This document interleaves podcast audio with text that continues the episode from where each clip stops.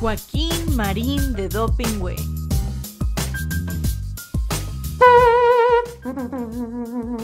Atención. Paso redoblado.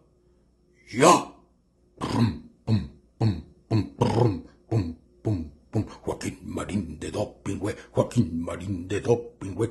Que los cielos y la tierra se estremezcan, que las águilas dejen de volar, que los mares con sus olas rompan fieras. El programa ya está por comenzar. Desde el palco los longevos periodistas cada viernes a las doce ven pasar las noticias que trascienden la semana, puros datos, las notas nada más. Con los chistes de Marín, la memoria de Joaquín, ya se dicen alburean, no se abruman entre sí, no se arredran ante nadie, cada uno es un misil, resistiendo los embates desde aquí. Que los cielos y la tierra se estremezcan, que las águilas dejen de volar, que los mares con sus olas rompan fieras, el programa ya está por comenzar. Joaquín Marín de Dopingüe, Joaquín Marín de Dopingüe, Joaquín Marín de Dopingüe. Ya estamos listos como todos los viernes a las 12 del día en todas mis redes y en todas mis plataformas que son suyas. Joaquín. Marín. De Do. Pingüe. Querido Carlitos, ¿cómo estás? Bien, Joaquín. Bien. ¿Todo bien? Estoy. ¿Hackeado? No, no, no, no, no. Estoy. ¿Qué? Pues viendo cómo algunos casos que fueron muy importantes para la cuarta transformación o para el presidente se han venido cayendo. El caso No, al Collado. presidente no se le cae nada. Sí, cómo no. Versión de Bueno, la 4T, se le cayó la reforma eléctrica, la línea 12. la línea 2, la Oye, contrarreforma. el Insabi. el Insabi, la megafarmacia que da unas cuantas recetas. de la de huevo y toca, que no te toca. Que no me toca.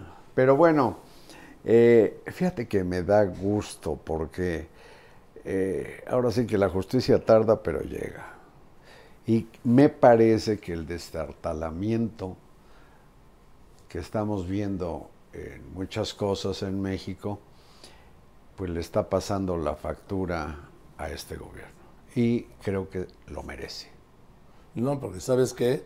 Que lo que le vaya mal al gobierno nos va mal a los mexicanos. No, no soy de la misma idea. Bueno, qué bueno. Si no se Tanto, tanto que la economía nacional, cuando menos en eso que le llaman la macroeconomía, va no bien, sino muy bien. ¿Sabes por qué?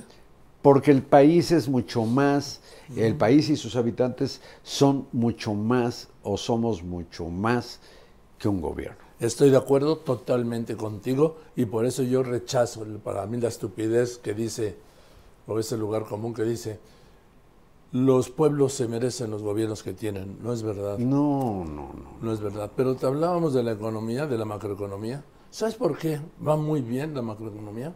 Porque López Obrador, en materia de políticas económicas públicas, ¿Es neoliberal? ha sido, no, el más neoliberal y conservador que ha habido, pues, ¿qué te diré yo? No sé, de los últimos 10 presidentes, Sí. incluido Salinas, incluido Cedillo. De Díaz Ordaz para acá. Sí.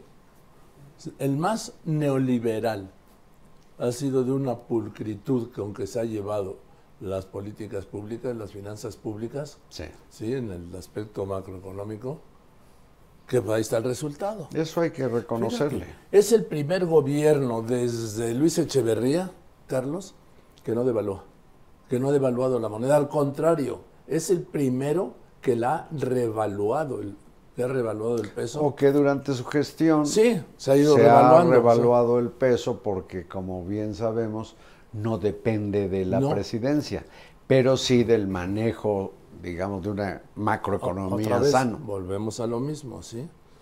Entonces, el- te digo el tema que en eso es, ha sido el más neoliberal, aunque él le choque, ¿sí?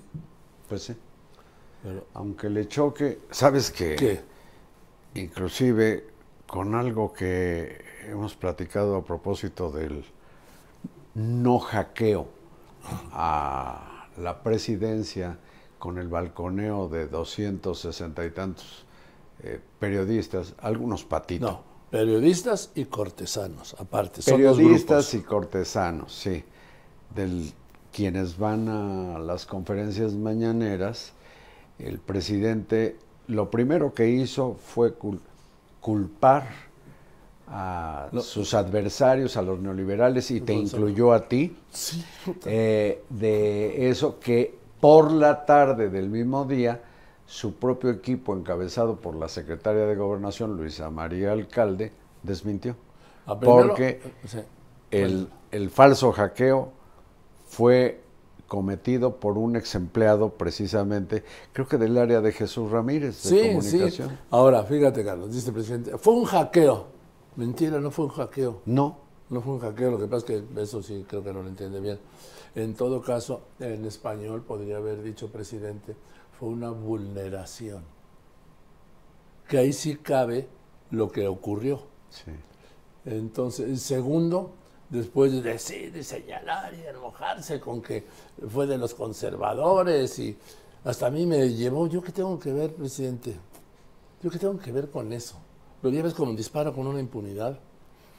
Y por la tarde dijeron, no, pues resulta que fue de casa. ¿Quién fue? El mayordomo. Él fue en casa, sí.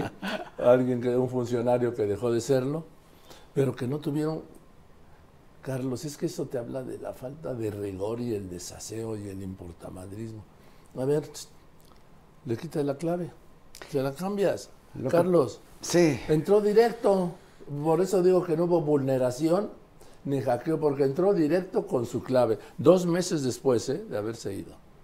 Lo que pasa, Joaquín, es que, en- como tú sueles decir, en los tiempos estelares de la 4T, Sí. eh, se ha desdeñado eso que se conoce como la ciberseguridad. ¿Sabes por qué?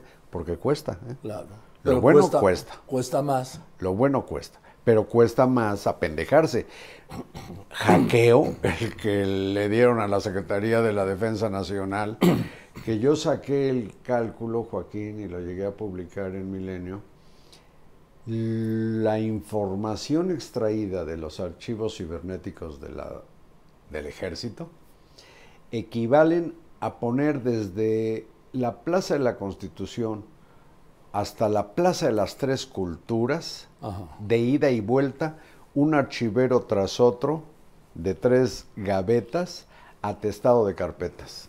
Ese es el tanto de información que le ordeñaron al ejército. Y acuérdate cuando hackearon a Pemex, sí, que hasta le, pi- le pi- pidieron rescate, que es un modo en el que trabajan los delincuentes cibernéticos o los ciberdelincuentes, para abrírselos. Sí. Sí, pero pues como es el, el gobierno de lo que le llaman la austeridad republicana, oye, hay austeridades hasta monárquicas, ¿eh? Sí, claro. Pero esto que en realidad se vuelve una variante de la pobreza franciscana, pues por tacaños, por querer eh, Por- acarrear lana para los apoyos sociales y Es- para las obras emblemáticas. Sí, la- ¿Qué título, no? Las obras emblemáticas. Sí. Bueno, es que es inseparable. Tú piensas en Dos Bocas, López Obrador.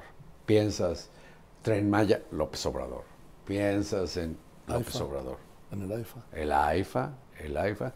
En la aerolínea que vuela a veces con un solo pasajero. Pero llega puntual, ¿eh? La nueva mexicana de aviación llega puntual.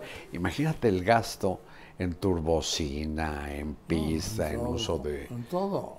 A ver, con un pasajero es una pérdida, Carlos. Es como si lo mandaras vacío.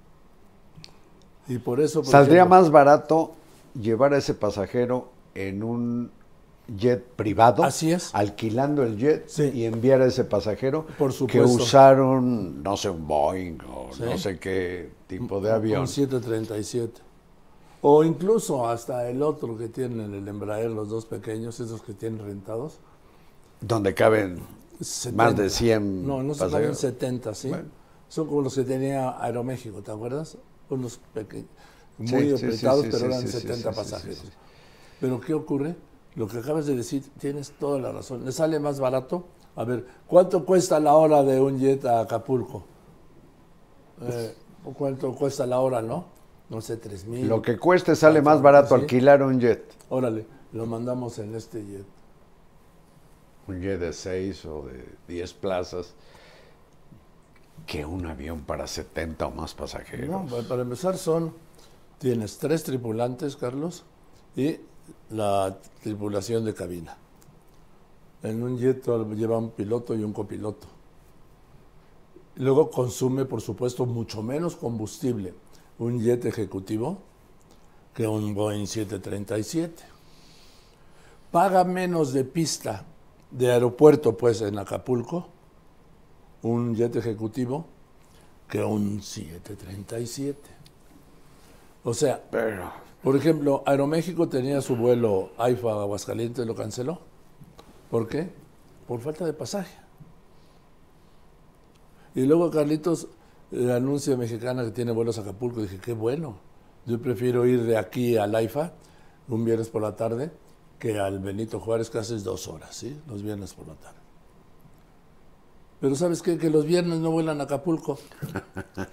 ¿Cómo no van a volar los viernes a Acapulco? Si es cuando va la gente. No, no. El viernes es el único día que no va a Acapulco. Digo yo, puta, pues este, no le entienden. Ah, va el sábado, sale a las 2 y regresa de Acapulco a las tres y media. Y el del domingo igual sale a las 2 del AIFA y regresa de Acapulco a las tres y media. O sea que si vuelas por, por Mexicana, llegas a Acapulco a las 3 a 4 de la tarde y a la 1 de la tarde del día siguiente tienes que estar otra vez en, en el... O sea, vas 21 horas. O sea, es que, Carlos, es el tema de que no le entienden. Digo, No, no, ¿Para no. qué sirven? el gobierno no está para hacer negocio, para entrarle a- al mundo empresarial. Además, ya hemos visto, Caritos, cada vez que el gobierno manejó Mexicana o Aeroméxico, ¿sí? Las quebraban. También las quebraron todos los privados que les dieron la concesión, quebraron las dos. o los bancos. Pero Bueno, el gobierno llegó a tener fábricas de bicicletas. Cóndor, Jorge. que era Bicicletas Cóndor. bicicletas Cóndor, que dependía de la CTM.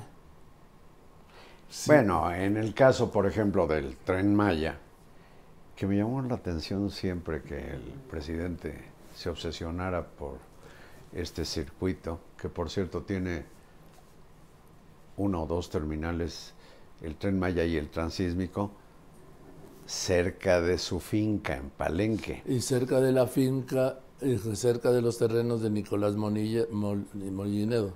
Ah, mira. Sí, pues es- Bueno, Nicolás Nico, su, su colaborador, que pensábamos que era el chofer del Suru, Sí. cuando gobernaba la Ciudad de México, y resultó que no, pues era el de la logística del movimiento de López Obrador. Después sí en las Pero este resulta que el tren Maya, que yo no sé cómo se le ocurrió, porque en 2006 una de sus ofertas como candidato era que hubiera un tren bala a la frontera norte, ¿te acuerdas? campañas. Sí, sí, sí, sí. En fin, se ve que le encantan, a mí también, ¿eh? los trenecitos y eso. Es Yo tenía un tren muy de niño divertido. marca Lionel, Órale.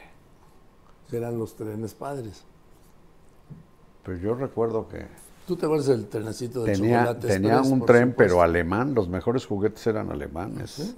En mi niñez, sí. No sé Así como ahora hay obsesión por los juguetes, eh, pues gringos o japoneses, en mi infancia era la inercia de la, de la famosa ingeniería alemana. Entonces tener las niñas una muñeca alemana, que eran con carita de porcelana, por cierto, o de goznes, o tener un tren alemán. Uf, La marca era Lionel. Bueno, no sé si era alemán o inglés, pero bueno. Entonces, Carlos, no va a terminar. Pero no, pero déjame terminar Sí. con esto del tren Maya, que resulta que en recorridos que te echas ahí, dicen de cuatro o más horas, por carretera lo haces en menos de una hora. No, y otra cosa es que dicen, es que es más barato el tren Maya porque te hay que co- cobrar un peaje en las carreteras, ¿sí? Sí, pero en un coche mete cinco por un peaje. ¿Y qué tal esos pilotes que, que están en la península y que, y que invaden, penetraron los cenotes, Joaquín? Eso imagínate con el tiempo, el óxido, la contaminación de esos mantos acuíferos. No, y te acuerdas que no iba a, a tumbar ni un, Un solo árbol, sí. Esa es una de las grandes mentiras. Y la refinería de Dos Bocas, que no ha sacado ni siquiera un pinche litro de gasolina. Pero que ya lo va a sacar próximamente, en, en marzo. Sí, sí. Y si no, para abril o para mayo, como sí. dice la canción. Y si no, pues Y si no, pues algún ya, día, ¿no? Y si no, pues ya como el mejor sistema de salud del mundo, que ya será para el año que viene. Sí. Nada más que ayer, Carlitos, ayer inicié una cuenta porque de ayer 1 de febrero al 1 de octubre son ocho meses para que la próxima presidenta, porque será presidenta como sea, proteste el cargo. Ya nada más le quedan ocho meses. No, le quedan menos, le quedan 7 meses y 28 días. Pero lo que quiero decir es que para iniciar el próximo gobierno, ¿sí? Ayer eran 8 meses. Y hoy, pues 7 meses y 29 días. Pues sí. Sin embargo, Es que López Obrador eh, se comporta como si no hubiera mañana. un mañana, ¿verdad? Él parece que acaba de llegar y sigue, sigue haciendo, no sé, teniendo una- unas ocurrencias, pues para mí colosales. Fíjate, por ejemplo, con el absurdo este demencial de resucitar este gobierno a través de la CNDH y de la Fiscalía, comillas, independiente del doctor Gers Manero. El caso Colosio, el presidente o al presidente le entusiasma mucho que en la versión absurda, si no es que idiota, de que sí hubo un segundo tirador, a ese segundo tirador, dice la fiscalía, lo fue a rescatar Genaro García Luna. Y entonces el presidente en su mañanera dice, y Calderón sabrá que García Luna fue a rescatar al segundo tirador. Es decir, da por hecho lo que difícilmente es cierto. Y además que fue, te acuérdate que el primer fiscal, el que nombró la viuda de Colosio, ¿sí? Miguel Montes. Miguel Montes, pasó del, del asesino solitario al segundo tirador y luego regresó al asesino solitario, No, a la acción concertada. a la acción concertada. A la acción concertada donde habría como cuatro... Sí. Y luego regresó al final. Y regresó En sus al, conclusiones asesino es- solitario, que fue la misma conclusión de la doctora Olga Islas Sí. Y fue la misma conclusión de Luis Raúl González Pérez, que hizo una investigación de las investigaciones. Solo al perverso Pablo Besanilla, ¿te acuerdas? Sí, de Paquita como- la del cráneo. No, no, no. no. Se le ocurrió inventar el segundo tirador con Otón Cortés. Así es. Bueno, ahora inventan que no, que fue Jorge Antonio Sánchez Ortega, un exagente del CISEN, que también en las versiones estas cuatroteras dicen que estaba custodiando a Colosio. No No, es cierto. fue uno de tres agentes del CISEN a los que les dijeron vayan a echar ojo Siempre. de cómo está la cosa, como Siempre. ocurre siempre Y como sigue ocurriendo. como con la institución que sucedió al CISEN, que se llama Centro de Inteligencia o algo El así, Centro Nacional de Inteligencia, el CNI, sin duda debe tener agentes en De Campo. detrás de donde vaya Xochil Gálvez o Claudia Sheinbaum, y si no lo hace, pues qué, qué torpeza, porque Sí. cualquier gobierno que se respete tiene, pues tiene cuidado de los Sí, pero asuntos. ya he visto que este gobierno no espía.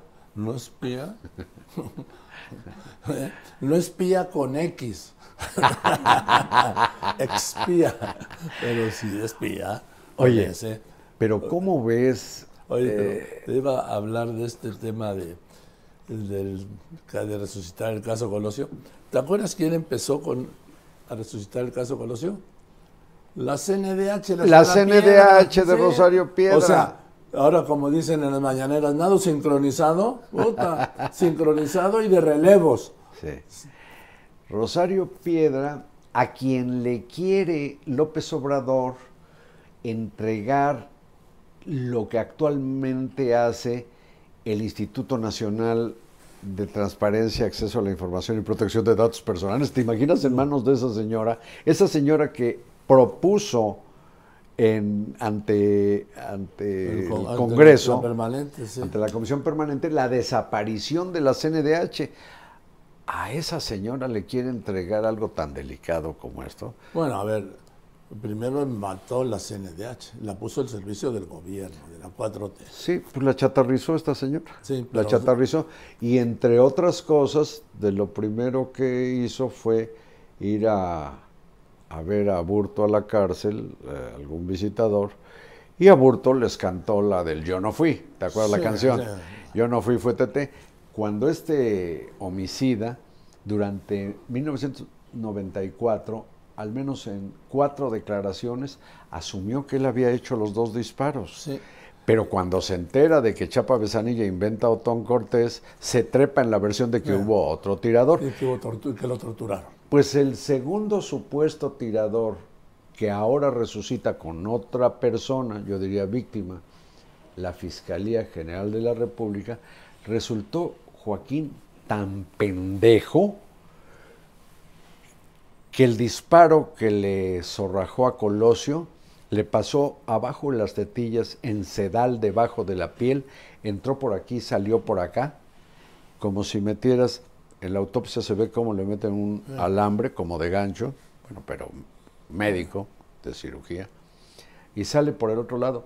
Es decir, un sicario que habría actuado junto con Mario Aburto, tan inepto que no le dio Oye, de resultó mejor. un más- tiro letal. Perdón, perdón lo que voy a decir. Resultó más certero a Burto que decía que no sabía de armas. Sí, claro. Que le dio un tiro en la cabeza a Colosio.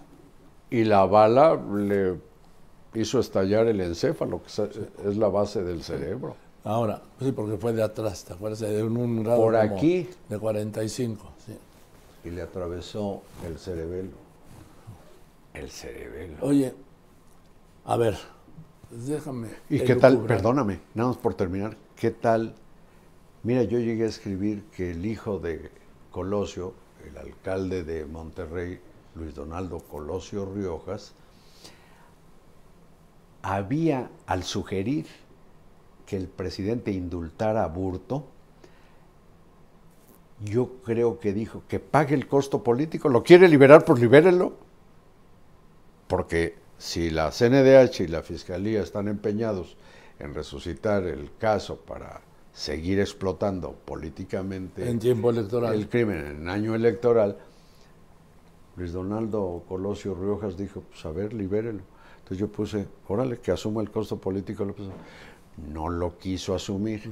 Eh, Luis Donaldo dijo este miércoles, bueno, entonces ya que deje de estar mencionando el caso de mi padre en las mañaneras, Que lo deje de estar politizando. porque lo está politizando. Y en año electoral, pues es un uso, desde luego, contra el PRI y sus aliados, como el PAN, el PRD, y los que Sí, sean. porque hay que, hay que recordar que a Colosio lo matan el miércoles 23 de marzo de 1994. Sí.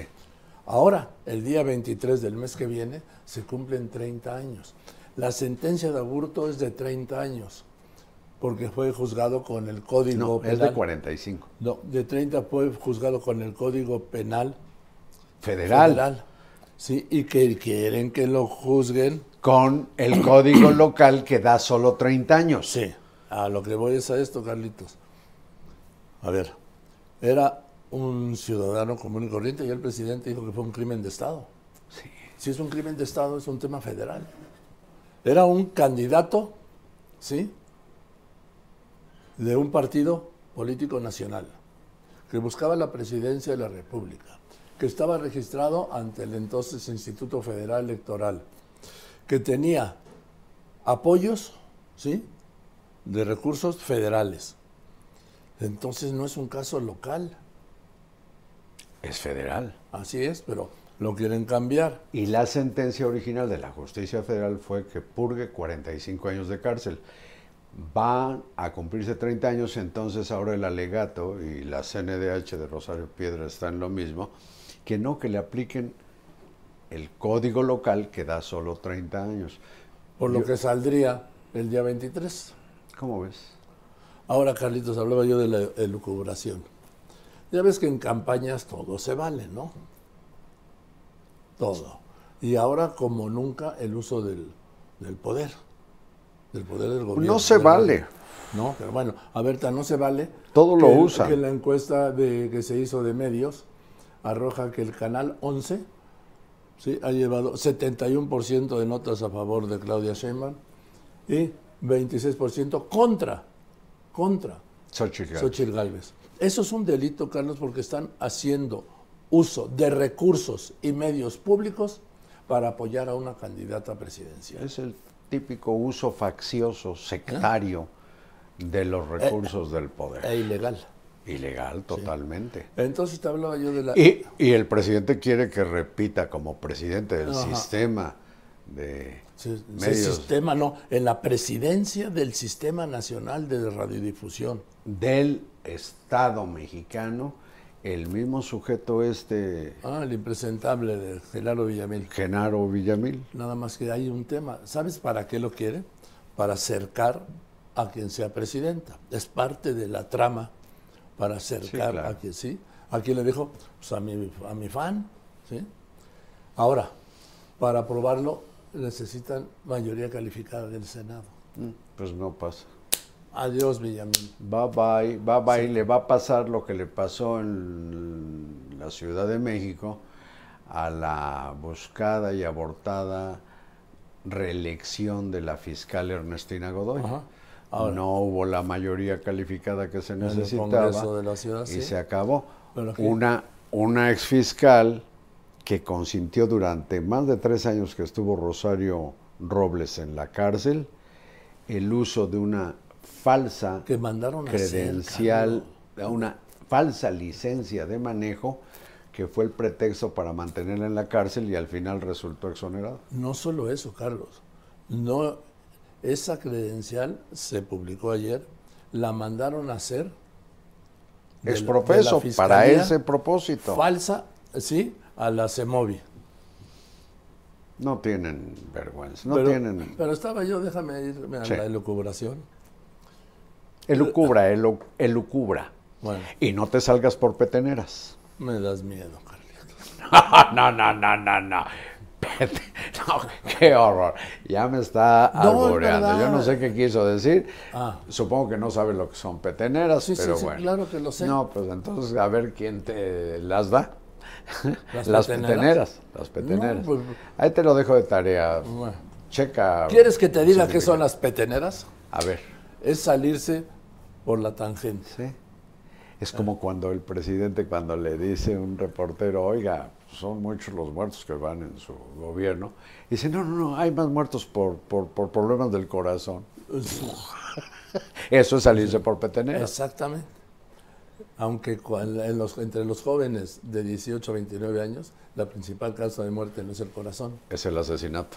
Exactamente. Bueno, en esto de la elucubrada... Sigue elucubrando. Pues es que no voy a empezar porque no me has dejado. ¿Sí? ¿Me dejas soltar una elucubración? Elucubra. Venga. En esto de las campañas decía que se vale todo, todo. Esto, esto de, de Colosio, ¿no crees que tiene un objetivo que se llama Carlos Salinas? Sí, claro, no, no, no, es, es la, la más codiciada presa que quisiera cazar la 4T. Más que Calderón. No, mucho más, y que Peña Nieto y quien pongas. Porque para López Obrador, Carlos Salinas es algo así como el inventor de lo neoliberal y las peores cosas que han ocurrido en Y el- la fuente de todo mal, pasado, la presente y fuente de futuro. todo mal, tanto que durante muchos años ni su nombre decía, le llamaba el innombrable, ahora ya le dice el licenciado Salinas, pero le llegó a decir el chupacabras y decía que era el jefe de jefes de la mafia en el poder, Sí. O del poder. Era el mayor, era el mayor eh, pro- este, publicista de Carlos Salinas. Sí.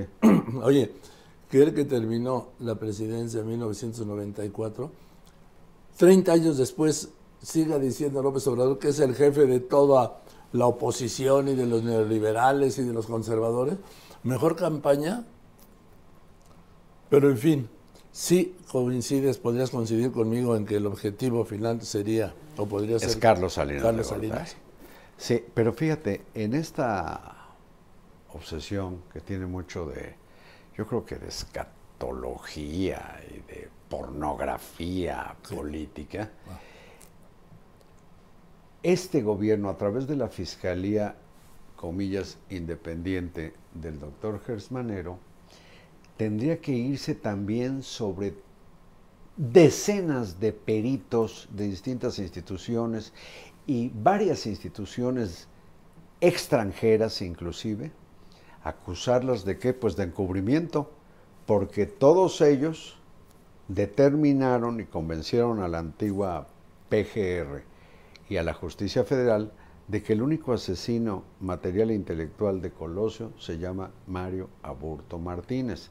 Entonces, si fue otra cosa, imagínate la red de protección que incluye la Policía Científica de Japón, que incluye al FBI, que incluye tres institutos de la Universidad Nacional Autónoma de México, del Instituto Politécnico Nacional, de no sé cuántas cosas, según consta en el Sí. pues en las conclusiones de la última ahora, Carlitos, fiscalía. mira, yo no tengo duda de que Mario Aburto mató a Luis Donaldo Colosio aquella tarde del miércoles 23 de marzo de 1994 en aquellos arrabales de Lomas Taurinas, cerca de Tijuana.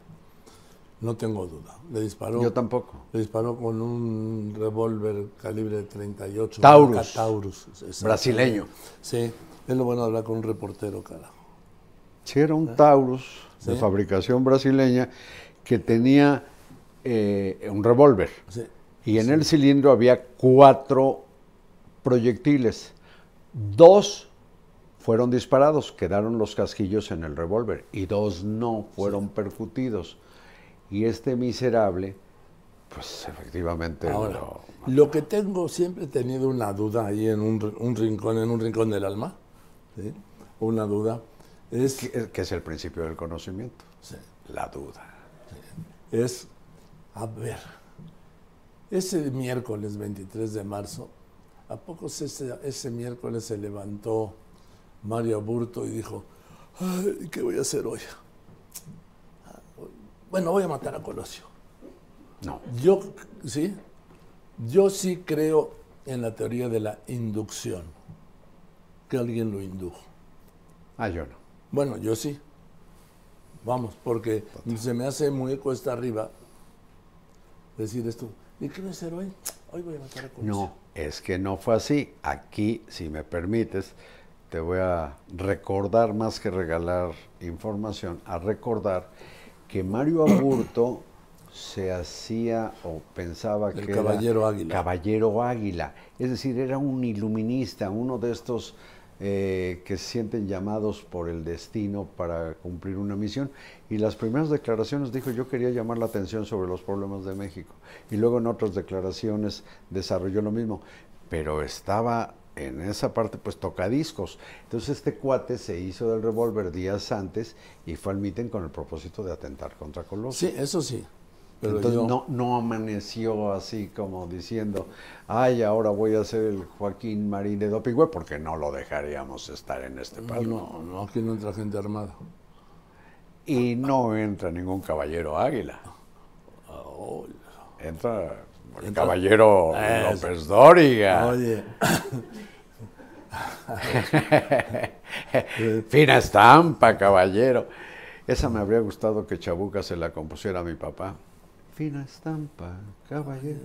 oye, hablando de Chabuca, tú sabes que nuestro inolvidable y queridísimo Jaime Almeida cuando vino Chabuca Granda la primera vez que se presentó en el patio. Ahí está el esqueleto, atrás de la Secretaría de Gobernación, en la calle de Atenas. ¿Sabes quién la acompa- acompañó a Chabuca Granda con la guitarra? Jaime. Jaime Almeida. Ah, qué gusto, no sabía eso. Sí, sí, sí, sí, sí, sí. Qué maravilla, qué maravilla de dato. Te agradezco. Nada, para servirle a usted. Un dato que le dicen de trivia, pero para mí forma parte de la cultura digamos, general que toda persona debe conocer. Y del recuerdo de un el recuerdo del querido Jaime, Jaime Almeida. Pero Joaquín. ¿qué te parece ¿El esta cosa tan, tan, pues para mí, loca, de que un periodista estadounidense que ha recibido dos premios Pulitzer, creo, y una, para mí, Tim Golden. pésima disque periodista mexicana dan a conocer una cosa de locos que es que en su campaña de 2006 la gente cercana a López Obrador recibió al menos dos millones de dólares del narcotráfico. Mira, Carlos, ya ves que yo tengo mis diferencias con el presidente, diferencias que no es nada personal, sino de lo que dice y de lo que hace, y yo... Como yo tengo de, ti vista. algunas, Sí, o tú de mí. Yo de ti no, pero bueno, no importa. Ah, coincides en todo lo que yo digo. Eh, en lo que no coincido, cambio de tema. Oh, Julio, o te das por abrumado. Sí, me declaro abrumado. Eh, Carlos, yo no veo a López Obrador recibiendo dos millones de No, dólares. no, no, no, de no, no. Un, de un jefe de un grupo criminal, ni para su campaña ni para nada. Eso sí, No, no, no. Estoy claro en eso. Oye, ni su gente, ni su gente. Yo conozco a Nicolás Mollinedo, que es un personaje importante según estas versiones. Es un, bueno, un reportaje de supercherías donde los únicos, eh, las únicas fuentes identificables son delincuentes y son Bueno, homicidas. ver, pues es- y la abstracción de que dos agencias gringas investigaron. Pero ¿sabes qué? Que según esto investigaron y, eh, y sepultaron la investigación. ¿Por qué? Porque no encontraron elementos. O sea, Pero al periodismo, eh, para mí, carroñero, le funcionan esas cosas para crear historias. Hemos hablado tú y yo mucho sobre la verosimilitud del periodismo. Sí. Entonces lo hacen medio verosímil. Y ya con eso. Verdades a medias, con mentiras, con patrañas, y ya con eso chingan o tratan de joder la, la- la imagen de cualquier persona. Y Ah. eso es lo que pasó en este caso. Pero ¿qué crees? Exactamente lo mismo. Este gobierno de López Obrador, empezando por el presidente, exactamente lo mismo, lo dio, por cierto, en el caso de Genaro García Luna. don- donde no hubo una sola prueba. Una sola prueba, como las que hoy pide el presidente. Y los mismos personajes del crimen organizado que se mencionan en esta, para mí, patraña, son los que quisieron llevar a la cárcel al general Tomás Ángeles de Aguajare Sí. Y, eh, Y detuvieron en Los Ángeles al general Cienfuegos. y detuvieron al general Cienfuegos y los abuelos o los padres de estos mismos de las agencias eh, gringas del Departamento de Justicia, como la DEA y la CIA, son los que inventaron que Manuel Bartlett Díaz, el actual director de la Comisión Federal de Electricidad, Ah, sí. estaba en una habitación como esta, Joaquín, Sí. junto con el Procurador General de la República y el Secretario de la Defensa Nacional y el gobernador de Jalisco y un cuñado de Luis Echeverría. Rubén Zuno. Estaban en una habitación como esta, mientras detrás del muro estaban martirizando y asesinando a Quique Camarena. Quique. Un agente de la DEA en México. Sí, pero las propias agencias gringas dijeron que estaban estos como si fueran como si fueran Don Gato y su pandilla. ¿Tú te imaginas? no, esperando que mataran a Quique Camarena. Es como cuando dicen que le entregaron, perdón, a, a García Luna en el restaurante Champs-Élysées. ¿Cuánto eran? ¿5 millones de dólares? En un maletín. En un- que no caben. No caben ni en una maleta. Ya se hizo ese estudio. No caben ni en una maleta 5 millones de dólares en billetes de 100 dólares, más, más altos, ¿sí? Mira, Joaquín, Yo- Entonces, yo ¿se imagina te usted? pido que sigas Perdón. hablando porque te voy Sí. a, a regalar un Sí. datazo y a la audiencia también. O sea, no me va a acercar. Bueno, es, es con ustedes. ¿Se imaginan que el secretario de Seguridad Pública esté en el Champs-Élysées, en un restaurante de Polanco, que va mucha gente conocida, siempre está lleno, y lleguen con una maleta? no, ¿sí? el Champs-Élysées no estaba en reforma frente a la embajada gringa. Ah, sí. Bueno, sí, yo creí que era, había sido en este nuevo. el Churchill, sí. tú estás confundiendo No, con no, el- no, con el, con el nuevo Champs-Élysées. Ah. Ah, Champs-Élysées tiene razón. Normalmente Estaba- la tengo, ¿eh? Pues sí, estaba... Según el Guinness, jamás he cometido un error, Joaquín. Pobre Guinness, carajo. Y el Guinness no registra pendejadas, que Ah. esas sí pueden borbotear. Entonces que llegar ahí, subir al primer piso con una maleta, o más de una maleta, y entregársela ahí, en el restaurante Champs-Élysées, donde se reunían todos los políticos, y dejarle, e irse. A ver, se los dejas en la carretera México-Toluca, no sé, digo, en el Champs-Élysées, pero en fin, a lo que voy. Y Carlitos, frente a los gringos de la embajada. Sí, sí, que con- muchos comían ahí.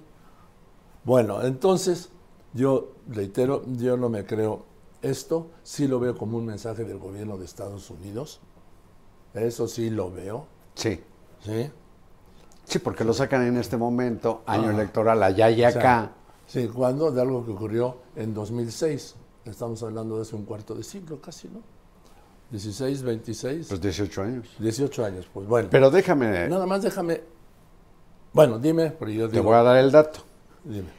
Hay algo que los prejuicios de Tim Golden y de quienes le hicieron el juego aquí, los, una nativa amistosa de los narcos y de versiones locas, pasan desapercibido.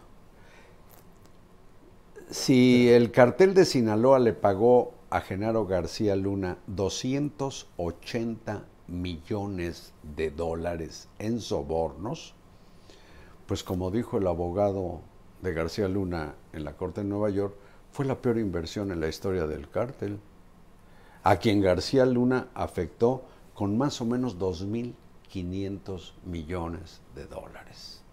Bien, es un punto. Pero aquí a López Obrador le parece bien seguir linchando a García Luna,